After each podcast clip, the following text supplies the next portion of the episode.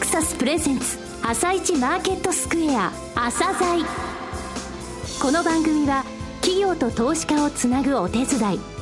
プロネクサスの提供でお送りします。皆さんおはようございます。アシスタントの朝賀由美です。それではスプリングキャピタル代表チーフアナリストの井上哲夫さんと番組を進めてまいります。井上さんよろしくお願いします。よろしくお願いしますさて14日のニューヨーク株式市場でダウ工業株30種平均は反落し前の日に比べ59ドル66セント高の18,036ドル70セントで終了しています一方ナスダック総合指数は続落10.962ポイント安の4977.287で終了しています。原油先物相場の上昇を受けて、シェブロンやエクソンモービルに収益改善を見込んだ買いが入り、指数を押し上げました。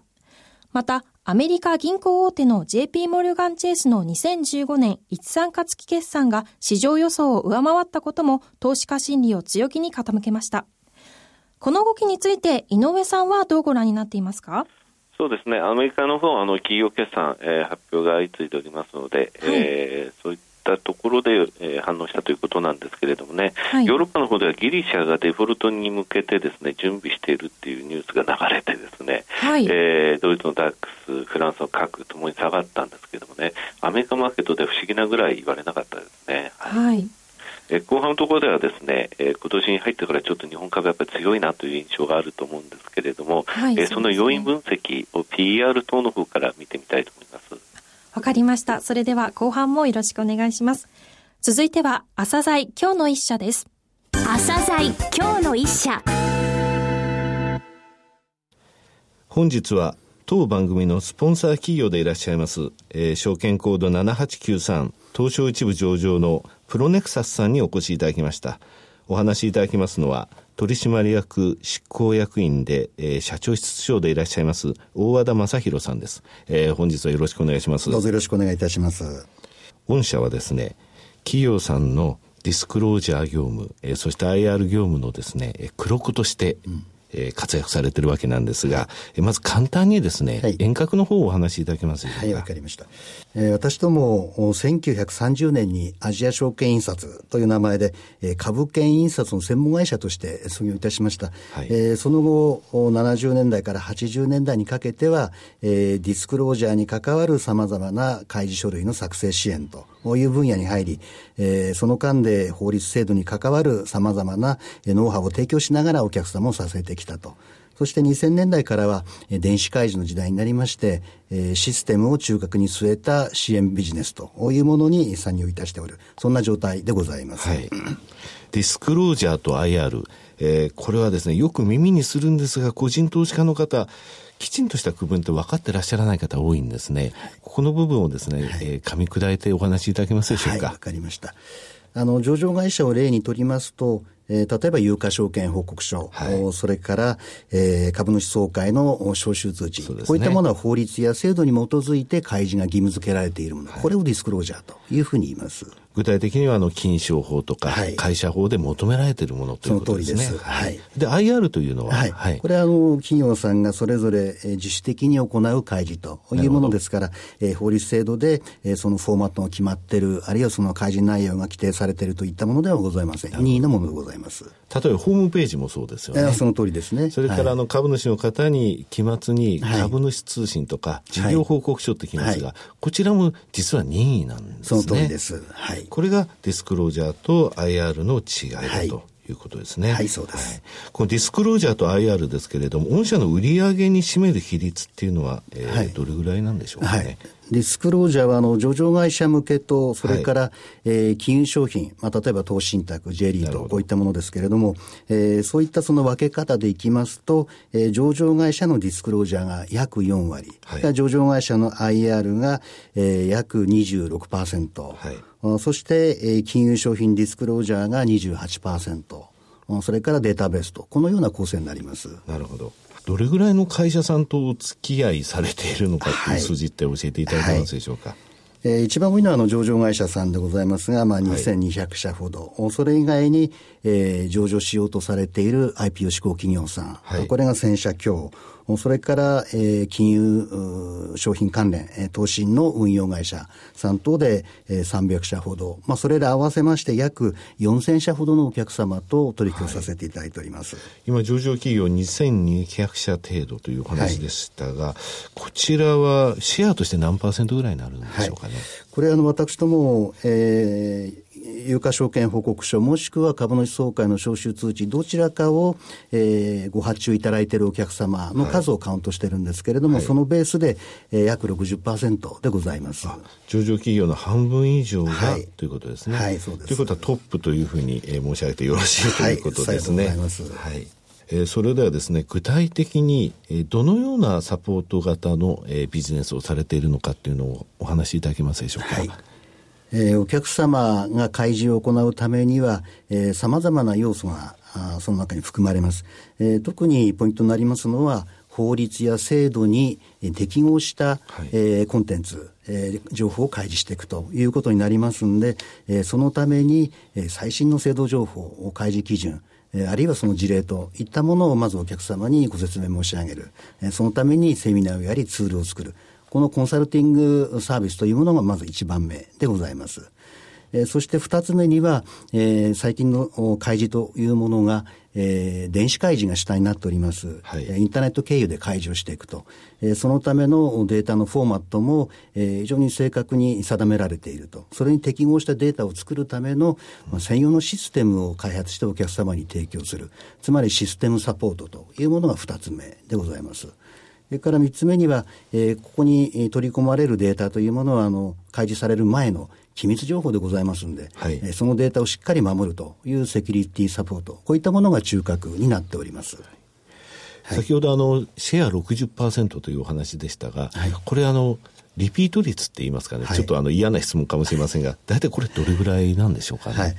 はいあの、前年、えー、有価証券報告書あるいは株主総会招集通知をご発注くださったお客様が翌年も引き続いてご発注くださる率を私どもリピート率というふうに位置づけておりますけれども、はい、この数字で95%でございます。えー、それではですね、えー、御社の成長戦略を教えていただきたいんですけれども。はいえー、まず一つは、えー、先ほど申し上げましたシステムの開発をさらに進化させるということにございます。えー、これはあの、上場会社のシステムについて言えば、えー、最終の開示プロセスの前の段階、はい、え決算から開示に至る部分までですね、えサポート領域を広げるという、いわば川上への拡張ということ。それから、えー、最近はあの投資信託や J リートに関わるシステムを開発しておりまして、いわばその領域を横に広げていくと。はい、まあ、そのようにして、えー、システムのサービス領域を拡大していくということ。これが私どもの、えー、まず第一の戦略でございます。はい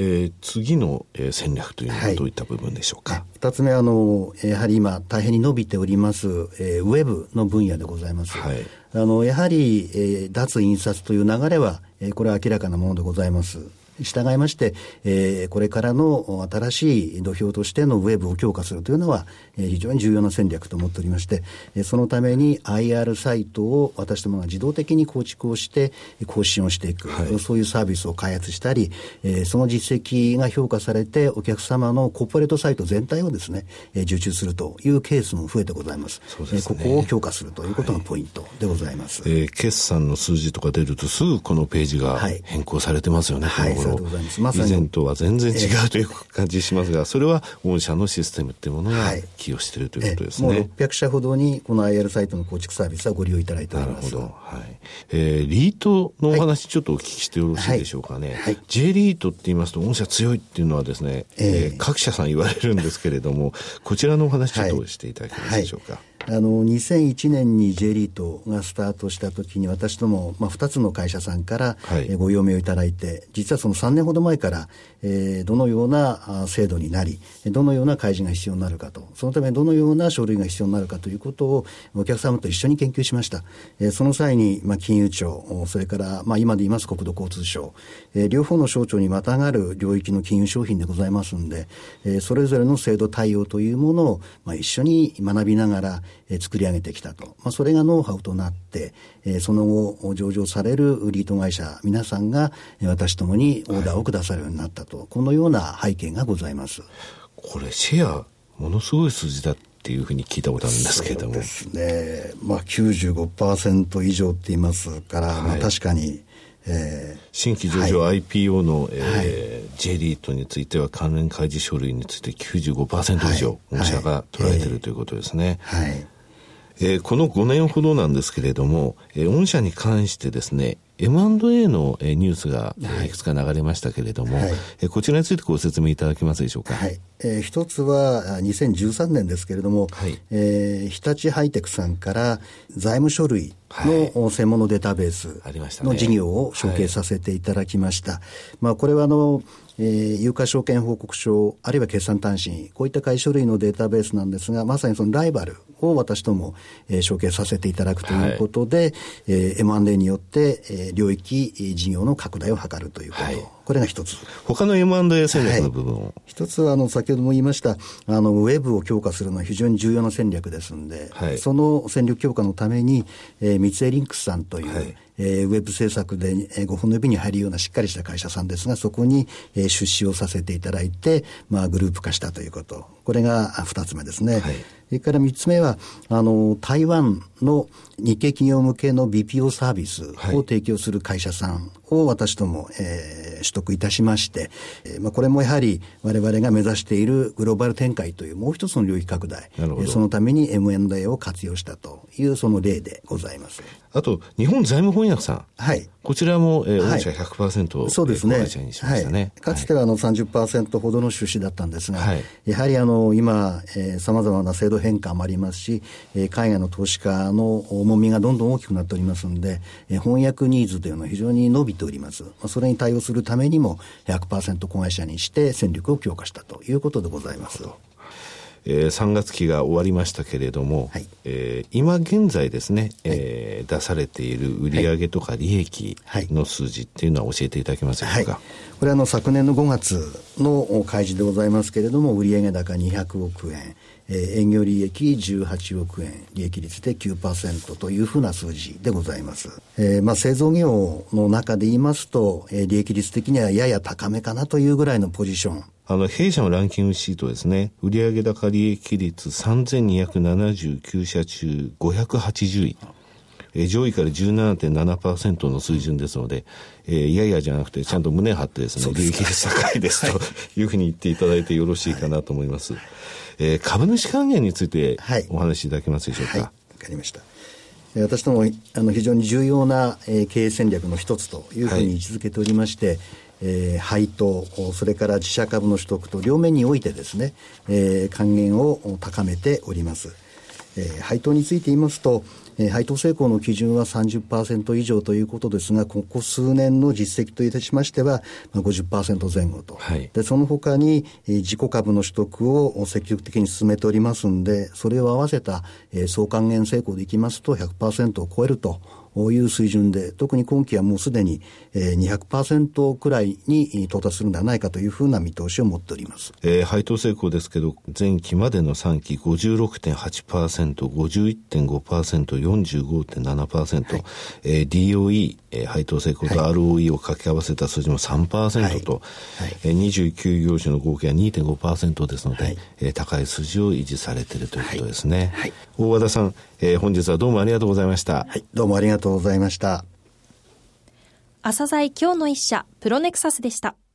さらに井上さんにプロネクサスについてお話しいただきます。はい、あのディスクロージャー、そして IR の部分がですね、あのリスナーの方よくお分かりいただけたかと思います。はい、えー、J リートは圧倒的に強い、95%以上のシェアというふうに、えー、お話がありましたけれどもね、はい、J リートっていうのは国土交通省、そして金融庁という2つのですね監督官庁があるんですね、はい、絶対間違えられないんですよ。あもちろんあの片方でも間違えられないんですけどもね、はい、それぐらいあの信用のおけるものはプロネクサスにっていうことなんですね。はい、えー、法律や制度に、えー、適用したフォーマット、それに合わせたソリューションの提供なんですね。これからですね、リーマンショックの後、スチュワードシップコード、責任ある機関投資家であるためにっていうですね、えー、規範ができたんですが、はい、これに対して企業は企業でですね、ガバナンスコードというもので答えなきゃいけない。うん、これが今現在のですね、上場企業の、えー、一番ですね、えー、勉強しなきゃいけないと思っているところなんですね。はい、こういうところについてもプロネクサスが、えー、支えていると。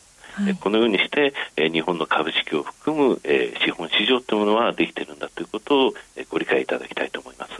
はい、わかりました。それでは一旦お知らせです。企業ディスクロージャー IR 実務支援の専門会社プロネクサス上場企業のおよそ6割2200社をクライアントに持つこれはアジア証券印刷の時代から信頼と実績を積み重ねてきたからこそさらにプロネクサスが目指すのは企業と投資家をつなぎ日本の株式市場を活性化させることです。